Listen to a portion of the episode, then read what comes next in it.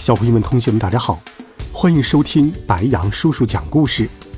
今天，白羊叔叔继续给你准备了和足球有关的好听故事。今天，白羊叔叔要给你讲的足球明星是克里斯蒂亚诺·罗纳尔多，也就是我们大家耳熟能详的 C 罗。C 罗，一九八五年二月五日。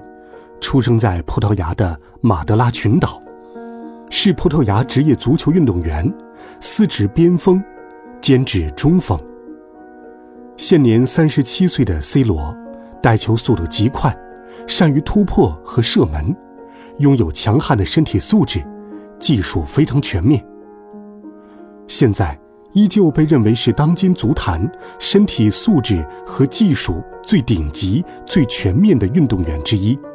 是一位拥有无数荣誉和球迷的天之骄子，然而，这名足球巨星成长路上的艰辛却鲜有人知。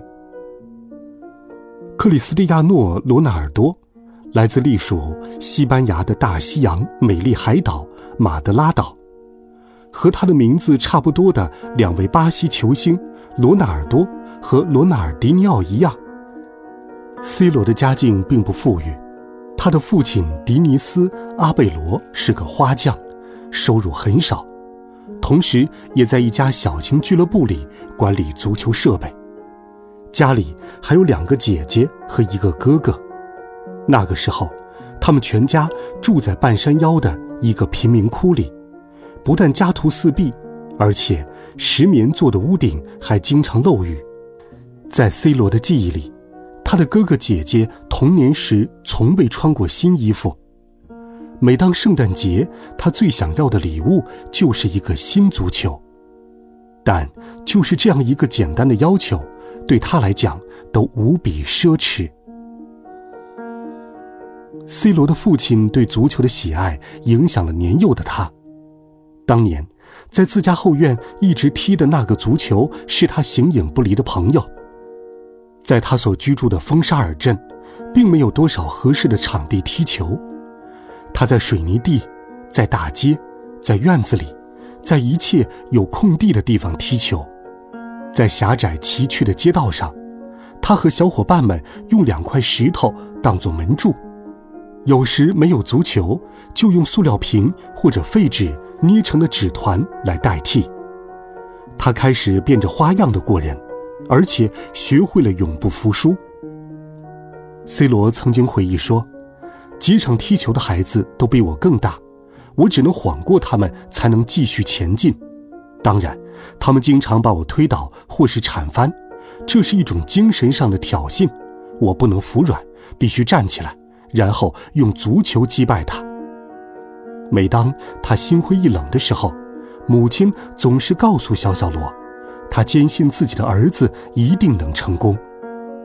如今，十多年过去了，在世界上任何一块球场，C 罗依然做着同样的事情，一次次被对手铲倒，一次次爬起来继续突破。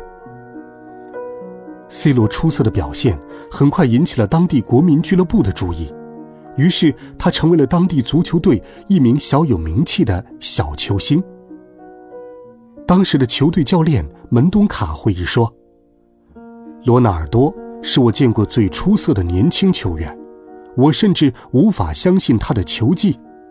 那时候，我们经常能赢对手九个或十个球，而有一半都是他入的。”十二岁那年，在加盟里斯本竞技少年队最初的几个月，C 罗的马德里乡下口音成为首都同伴们的笑柄。为此，自尊心很强的他一度自卑，不止一次的和模仿他讲话的小伙伴发生了冲突。C 罗说：“我的口音很重，因为我来自一个小岛，和其他孩子不同。回想起来，那也有好处，这让我学会了如何自己养活自己。我很小就学会了独立。十五岁那年。” C 罗曾因心脏问题险些提前告别自己的足球生涯，在他的母亲和里斯本竞技俱乐部人员的帮助下，他成功完成了心脏手术。经过手术，他不仅很快恢复了，而且还重新返回了绿茵场，继续自己的足球梦想。C 罗最让人感动的就是爱国，无论在俱乐部取得的成绩如何光鲜，他永远将国家队的利益放在首位。而 C 罗发挥的好坏，直接决定葡萄牙的成绩。很多时候，C 罗都是靠一己之力顶着葡萄牙国家队前进。